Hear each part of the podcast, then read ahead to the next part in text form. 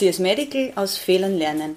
Ein Podcast der österreichischen Gesellschaft für Qualitätssicherung und Qualitätsmanagement in der Medizin Ökomed, Folge 3. Heute sprechen wir über ein Thema, das lange Zeit tabu war, bzw. über welches einfach nicht gesprochen wurde. Ist jemandem ein Fehler passiert, wurde ausschließlich der betroffene Patient oder die Patientin als Opfer gesehen. Dabei wird oft vergessen, dass die handelnden Personen den Fehler ja nicht mit Absicht gemacht haben und sehr oft selbst unter dieser schwierigen Situation leiden. Second Victim, zweites Opfer, bezeichnet man deshalb Mitarbeiter im Gesundheitssystem, die aufgrund eines unvorhergesehenen schweren Zwischenfalls, an welchem sie beteiligt oder sogar dafür selbst verantwortlich waren, traumatisiert wurden. Es freut mich besonders, heute neben Dr. Atto Wechselberger, Referent für Qualitätssicherung und Qualitätsmanagement der österreichischen Ärztekammer, Frau Dr. Eva Botura begrüßen zu dürfen. Sie ist erste Vorsitzende des Vereins Second Victim AT, Fachärztin für Anästhesie und Intensivmedizin, ausgebildet im Crew Resource Management. Sie ist Patient Safety Officer, Gründerin des Vereins Second Victim und Mitglied im wissenschaftlichen Beirat der Plattform Patientensicherheit. Herzlich willkommen in der Ökomed, Frau Doktor. Und vielen Dank, dass Sie sich neben Ihren vielen Tätigkeiten Zeit genommen haben, um mit uns über dieses wichtige Thema zu sprechen. Erzählen Sie uns kurz über Ihre Herzensangelegenheit. Ja, grüß Gott, danke für die Einladung. Ja, vor ungefähr eineinhalb Jahren habe ich den Verein Second Victim gegründet, weil mir das schon seit Jahren ein Thema ist, eine Herzensangelegenheit, dass eben Betroffene, denen ein Fehler passiert ist, oft alleingelassen werden und nicht über den Fehler sprechen können. Und wenn man über den Fehler nicht sprechen kann und den nicht aufarbeiten kann, weil es einfach verpönt ist oder weil mit, mit dem Finger auf einen gezeigt wird, dann kann man auch nichts daraus lernen im Zuge der Pandemie hat sich das dann alles etwas zugespitzt, sodass ich aus dem Nichts heraus den Verein gegründet habe. Herr Dr. Wechselberger, auch Sie sind Mitglied der Plattform Patientensicherheit, haben eine Ausbildung zum Qualitätsmanager und Studien im Gesundheitsmanagement. Wie sehr liegt Ihnen dieses Thema am Herzen? Mir liegt dieses Thema sehr am Herzen. Natürlich steht im Vordergrund, wenn ein Fehler passiert ist, die Rücksichtnahme auf die betroffene Patientin und den betroffenen Patienten, weitere Fehler zu vermeiden, innerhalb der Kollegenschaft auch zu diskutieren, wie hat es zu einem Fehler kommen können, welche Möglichkeiten gibt es, das in Zukunft zu verhindern. Aber ganz wichtig ist auch die Herangehensweise ohne Blame and Shame. Das heißt, jemand, dem etwas passiert ist, der hat das ja nicht absichtlich gemacht. Manchmal war er auch gar nicht alleine dafür verantwortlich. Oft ist es das System, das zu Fehlern führt. Oft sind es in der Zusammenarbeit von Ärztinnen und Ärzten, Krankenpflegerinnen, Krankenschwestern Situationen, die dann letztlich fehleranfällig sind und auch einmal zu einem Fehler führen. Mich hat es immer sehr betroffen gemacht, wenn Fehler in Krankenhäusern zum Beispiel aufgekommen sind und die Reaktion des Hauses darin bestanden ist, dass man sich bei der Patientin und beim Patienten entschuldigt hat und im gleichen Atemzug einfach gesagt hat, und die Person, der das passiert ist, wurde suspendiert. Sie wurde außer Dienst gestellt, bis dann eine Klärung über die Abläufe abgeschlossen ist. Ich glaube, man denkt gar nicht dabei, was man da tut. Wenn man so in einer Art Vorverurteilung, schuldzuweisend jemanden einfach außer Dienst stellt. Und ich habe leider Karrieren miterleben müssen, wo diese betroffenen Ärztinnen und Ärzten gescheitert sind in ihrem weiteren Berufsleben. Nicht nur, dass sie einen Karriereknick bekommen haben, sondern dass sie aufgrund der persönlichen Betroffenheit, aber auch aufgrund existenzieller Sorgen und Ängste aufgrund der Reaktion der öffentlichen Meinung der Medien nicht mehr ihren Beruf ausüben konnten oder den Wohnort gewechselt haben oder sogar das, das Land gewechselt haben, in dem sie beruflich tätig sind. Unser Thema CIRS, mit dem wir uns seit vielen, vielen Jahren beschäftigen, hat zur Grundaufgabe zu verhindern, dass Schuldzuweisungen kommen, dass äh, jemand in existenzielle Nöte kommt, in persönliche Nöte kommt und es dann Monate und oft Jahre dauert, bis der Fall wirklich aufgearbeitet ist und dann zum Schluss herauskommt, dass die Person, die Betroffene, überhaupt nichts dafür konnte, sondern eben, dass sie Teil eines äh, Systemversagens war, der letztlich zu einem Fehler geführt hat. Frau Doktor, wir haben zu Beginn kurz erwähnt, was sich hinter dem Begriff Second Victim verbirgt. Können Sie uns den Begriff aus Ihrer Sicht definieren und gibt es vielleicht ein Beispiel dazu? Also ein Second Victim ist ein Mitarbeiter im Gesundheitswesen oder eine Mitarbeiterin, die ähm, ursprünglich durch einen Fehler, durch einen medizinischen Fehler traumatisiert wurde. Das ist die Begriffsdefinition von Albert Wu, das ist aus dem Jahr 2000, das ist ein Psychologe von der John Hopkins Universität. Im Jahr 2009 wurde der Begriff erweitert, dass es nicht unbedingt ein Fehler sein muss, sondern auch ein schwerer Zwischenfall. Das hat dann die sogenannte Susan Scott erweitert. Aus meiner Sicht gibt es eine ganz plakative Darstellung, wo es vielleicht alle verstehen, was ein Second Victim ist. Das ist ein bisschen weg von der Medizin, aber das ist zum Beispiel der Lokführer, der jemanden überfährt. Man weiß jetzt nicht, ist dieser Person vielleicht vor den Zug gesprungen und dieser Lokführer ist komplett unschuldig und hätte nichts machen können oder hat er ihn übersehen. Dass es diesem Lokführer nicht gut geht, glaube ich, liegt auf der Hand dass uns ähnliche Situationen passieren, aber wir sprechen nicht darüber oder es ist sehr viel Scham und Scheu dahinter. Haben Sie auch ein Beispiel für uns, was der Anstoß für Sie war, den Verein Second Victim zu gründen? Ähm, der Anstoß war im Rahmen der Pandemie aufgrund eines schweren Zwischenfalls, also nicht aufgrund eines Fehlers, wo wir einen Patienten intubieren mussten, wo relativ klar war, dass er es wahrscheinlich nicht schaffen wird. Das gesamte Team vom Patienten gebeten wurde, sich bei der Angehörigen telefonisch zu verabschieden und wir auch die Worte Ich liebe dich sagen mussten für ihn und wo nachher sehr viele geweint haben, wo sich aber alle versteckt haben beim Weinen.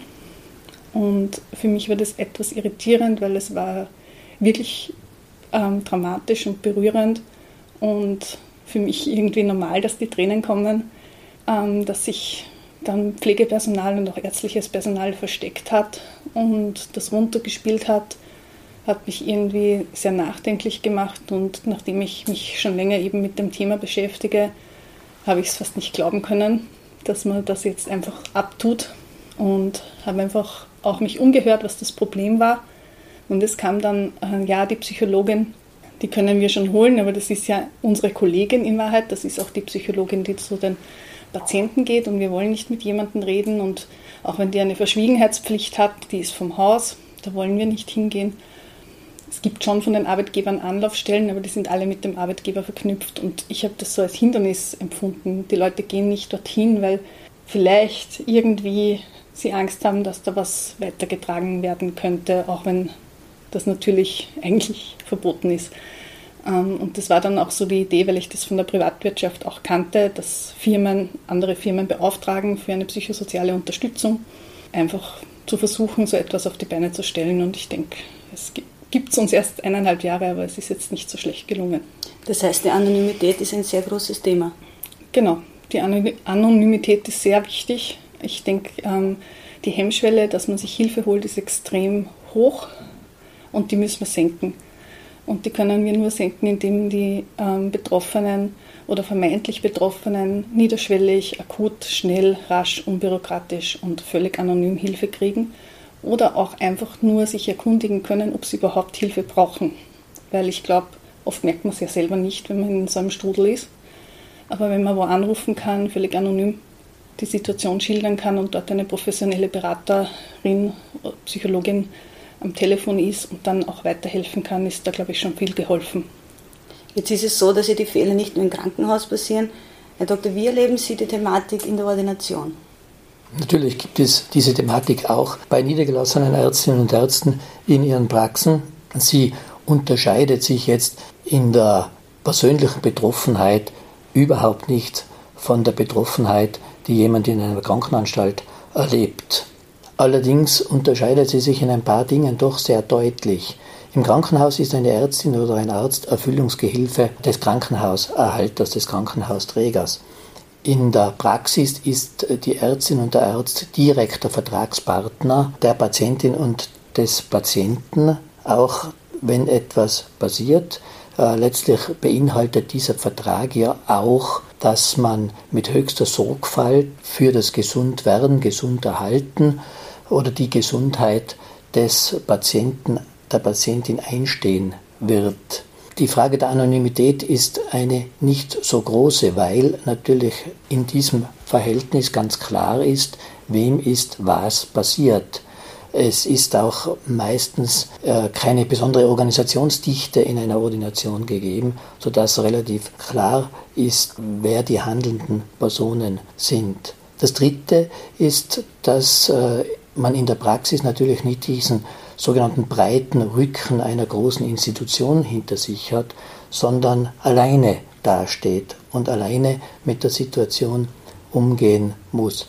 Der Vorteil in der Praxis besteht sicherlich darin, dass im Regelfall ein relativ gutes Vertrauensverhältnis mit dem Patienten schon vorher besteht und man in der Aufarbeitung eines Fehlers oder eines beinahe Fehlers oder eines Schadens, der entstanden ist, auf dieses Vertrauensverhältnis im Arzt-Patienten-Verhältnis aufbauen kann.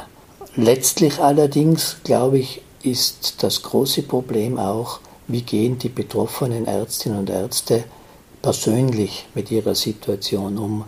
Und ich glaube, dass hier dasselbe Bedürfnis besteht wie im Krankenhaus, dass man äh, professionelle Hilfe und Unterstützung in Anspruch nehmen kann, dass es sicherlich Aufgabe zum Beispiel der Ärztekammern ist, von Ärzteorganisationen ist, hier Unterstützungen anzubieten, um eben über diese Situation hinwegzukommen, die ja auch, wie auch im Krankenhaus, nicht nur die zwischenmenschliche Dimension eines Fehlers und eines Geschädigten beinhaltet, sondern natürlich auch die existenziellen Ängste, was wird aus meiner Praxis, kommt es zu einem Strafverfahren möglicherweise, wie lange dauern solche Verfahren, welchen Versicherungs- und Rechtsschutz habe ich, bis hin zur Frage, verliere ich meinen Kassenvertrag oder kann ich überhaupt noch als niedergelassener Kleinunternehmer in meiner Praxis weiterarbeiten.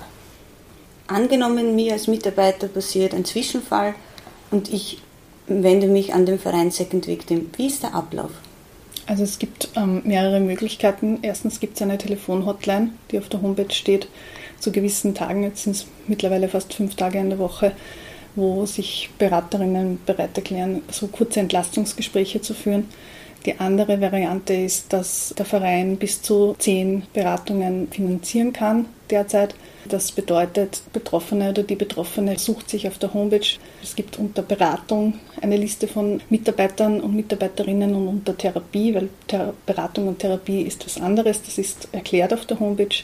Man sucht sich dort jemanden aus, ruft den an und diese Person stellt an den Verein einen Antrag, ob wir das übernehmen. Wir nummerieren nur durch, wir haben keinen Namen, wir haben keinen Wohnort, wir haben gar nichts. Wir haben auch keine Sozialversicherungsnummer und solange wir Geld haben, können wir das auch übernehmen. Der Verein ist rein spendenfinanziert und wir haben einen Sponsor, das ist der Wiener Städtische Versicherungsverein, sonst haben wir zurzeit gar nichts. Wie gesagt, es gibt uns noch nicht so lange. Die andere Sache ist, die mir persönlich sehr wichtig ist, ist, wir haben jetzt einen Untertitel zum Vereinsnamen Second Victim Mensch bleiben, kein Opfer werden, dass wir ein bisschen wegkommen vom Opfer und dass wir auch sehr, sehr viel aufklären darüber, was ist eigentlich ein Second Victim und was kann ich in der Prävention tun. Es gibt eine Studie, die besagt, dass 90 Prozent aller Mitarbeiter, Mitarbeiterinnen im Gesundheitswesen nicht wissen, was ein Second Victim ist.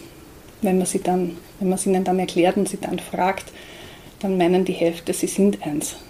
Und das gibt schon sehr zu denken und ich denke, man muss ganz, ganz viel in der Aufklärung tun, dass es das gibt, dass es das fast normal ist, ja, dass es einem, wenn einem ein Fehler passiert, beinahe Fehler passiert oder ein schwerer Zwischenfall passiert, dass es einem dann nicht gut geht und dass man sich Hilfe holen kann und dass das ist das große Ziel des Vereins, dass es uns irgendwann nicht mehr braucht. Sozusagen, dass, ähm, dass das so etabliert ist, dass eine Vertrauenskultur in den Krankenhäusern herrscht ja, aber es ist eine Pionierarbeit, es ist noch sehr, sehr viel zu tun. Wann denken Sie, ist für eine Mitarbeiter Unterstützung notwendig? Wann braucht er eine Beratung oder eine Therapie? Ja, da gibt es ganz klassische Kriterien dafür. Das ist auf jeden Fall so, wenn Flashbacks, ähm, Schlafstörungen, Angst in die Arbeit zu gehen, wenn das länger, also nach einem Ereignis länger als 48 Stunden anhält. Also sozusagen, es gibt so einen Rahmen, dass das jetzt die ersten 48 Stunden nach einem Ereignis noch im Normalen ist. Wenn das nicht weggeht, dass man sich dann zügig ähm, Hilfe holen sollte, weil das dann auch in eine posttraumatische Belastungsstörung übergehen kann. Was aber auch sehr wichtig ist, eben ist die Prävention, dass man halt direkt nach einem Ereignis, und da gibt es auch gute Arbeiten dazu, ein Debriefing macht, sich zusammensetzt. Das muss jetzt gar nicht geführt sein von einer psychosozialen Beraterin oder einem Psychologen im Rahmen einer Supervision, sondern einfach wirklich das Team nach einem Ereignis ein Debriefing macht. Es ist auch so, dass es hilft, wenn der Fehler aufgearbeitet wird und die Fehlerkette offen und klar dargelegt wird. Das, was das CIRS eigentlich macht, völlig anonym. Und da kommt ja auch immer raus, also das wissen wir, wir seit dem Käsemodell, Käsescheibenmodell von James Reason und vielen anderen, ähm, wenn man sich den Fehler sozusagen in einer Kette rückanalysiert, dass es ja nie nur eine Sache war. Es war ja nie nur eine Person oder ein, ein kleiner Fehler, der das Ganze zur Katastrophe geführt hat, sondern es sind immer mehrere kleine Fehler, sodass die Lücken bei der Käsescheibe so sind, dass der Pfeil durch kann. Und würde man eine drehen, wäre schon ein Stopp da. Und da können wir sehr viel daraus lernen. Und wenn man nach einem Ereignis so ein Debriefing macht und beginnt, den Fehler zu analysieren, dann hilft das auch dem vermeintlich Betroffenen oder demjenigen, der sich denkt, habe ich alles richtig gemacht? Oh mein Gott, ich habe da irgendwas falsch gemacht. Der hat vielleicht gar nichts falsch gemacht. Das kommt dann oft raus. Oder man kommt drauf, dass sich in dieser Analyse dass das ja völlig logisch war, was der gemacht hat. Und dass etwas ganz anderes zur Katastrophe geführt hat. Wie wird den betroffenen Mitarbeitern dann gezielt geholfen? In Gesprächen? Also betroffene, wirkliche betroffene Mitarbeiter, die sozusagen eine Traumatisierung mit sich tragen, die brauchen eben eine Beratung und letztendlich, wenn sie auch wirklich ähm, zum Beispiel Suizidgedanken und so weiter haben, eine Therapie, das stellt eben der Verein zur Verfügung und das ist in keinster Weise mit irgendeinem Arbeitgeber, Sozialversicherung oder sonstiges verknüpft. Das ist einfach wichtig, dass man sich traut, sich da Hilfe zu suchen. Ich habe so die Erfahrung, dass es ein paar Kollegen und Kolleginnen gibt, die vielleicht ein bisschen überlegen, ob sie sich da jetzt Hilfe holen sollen und dann irgendwie im luftleeren Raum schwimmen und nicht genau wissen, an wen sie sich da jetzt wenden sollen. Dann gibt es eine Liste, da kann man anrufen. Wo ruft man jetzt wirklich an? wer passt jetzt da für mich? Und das versucht ein bisschen der Verein auch runterzubrechen, also auf der Homepage zu erklären, wann brauche ich Hilfe, brauche ich überhaupt Hilfe, vielleicht brauche ich gar keine Hilfe, es ist eh alles normal, aber wann, wann ist der Punkt überschritten und brauche ich eine Beratung, muss ich mal mich aussprechen oder brauche ich wirklich eine psychotherapeutische Begleitung? Das versuchen wir zu erklären und auch mit den Telefon- und Entlastungsgesprächen in diese Richtung zu lenken. Herr Dr. Wechselberger, Sie haben vorhin schon kurz die Parallelen zu CS Medical gezogen. Sehen Sie Möglichkeiten, wie hier CS noch gezielter helfen kann? Ich glaube einfach in der Bewusstseinsbildung. Ich glaube, das ist das Um und Auf. Wir sind ja mit CIRS gestartet, indem wir eben gesagt haben, wir wollen aus Fehlern lernen, wir wollen aber niemanden einen Fehler vorwerfen, wir wollen helfen, dass weniger Fehler passieren und dass man einen offenen Umgang hat. Wir haben ja jetzt bei Cirrus Medical auch noch immer die Anonymität der Meldung. Es ist der Melder also geschützt, aber Ziel wäre eigentlich, wenn dieser Umdenkprozess in der Gesellschaft einmal an sein Ende kommt, an das, was wir uns erwarten, dass man in einer vollen Offenheit eben über Dinge sprechen kann, die beinahe passiert werden oder die passiert werden. Und dasselbe ist natürlich auch umzulegen auf die Frage des Second Victims. Je offener die Diskussion geführt wird, wie weniger vorverurteilend man an eine Situation herangeht, je analytischer man die Dinge betrachtet und auch je frühzeitiger und rascher dieser Prozess einsetzt, umso besser, glaube ich, ist es für alle Betroffenen. Frau Doktor, was möchten Sie unseren Hörern noch mitgeben? Was liegt Ihnen noch am Herzen?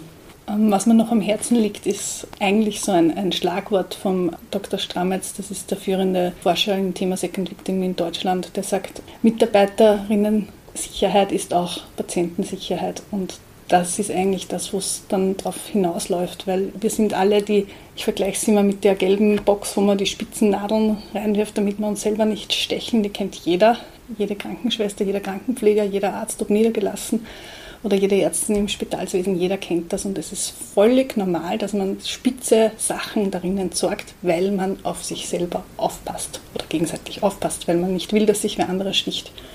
Und das ist halt unsere körperliche Unversehrtheit.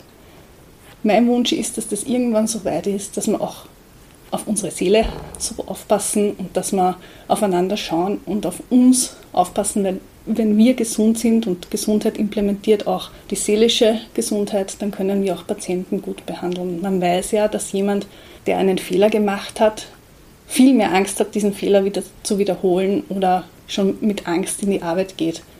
Und damit äh, die Wahrscheinlichkeit auch steigt für neue Fehler. Das ist ja auch nachvollziehbar, ja, wenn Sie, es passiert Ihnen irgendwas und Sie müssen nachher etwas Feinmotorisches machen, dann geht es oft nicht in der Hektik.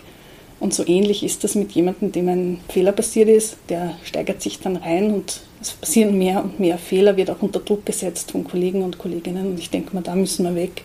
Wir brauchen irgendeine seelische Gesundheitsbox, ähm, wie für die Nadelstichverletzungen, sozusagen, dass wir auf uns schauen und auf uns aufpassen und dass das auch von der Führung so gesehen wird.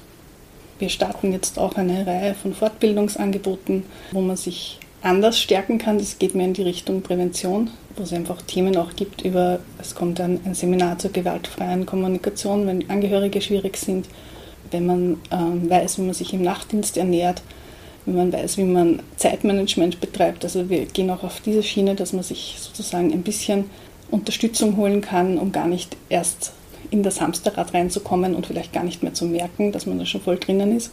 Und zusätzlich halt auch, dass man wirklich aufklärt, was ein Second Victim ist. Und ich denke, da ist immenser Nachholbedarf. Liebe Frau Doktor, lieber Herr Doktor, vielen Dank für das Gespräch. Ich glaube, es ist ganz wichtig festzuhalten, dass jedem und jeden von Ihnen, die im Gesundheitswesen tätig sind, etwas passieren kann und somit zu einem zweiten Opfer werden können, da niemand vor einem Fehler gefeit ist.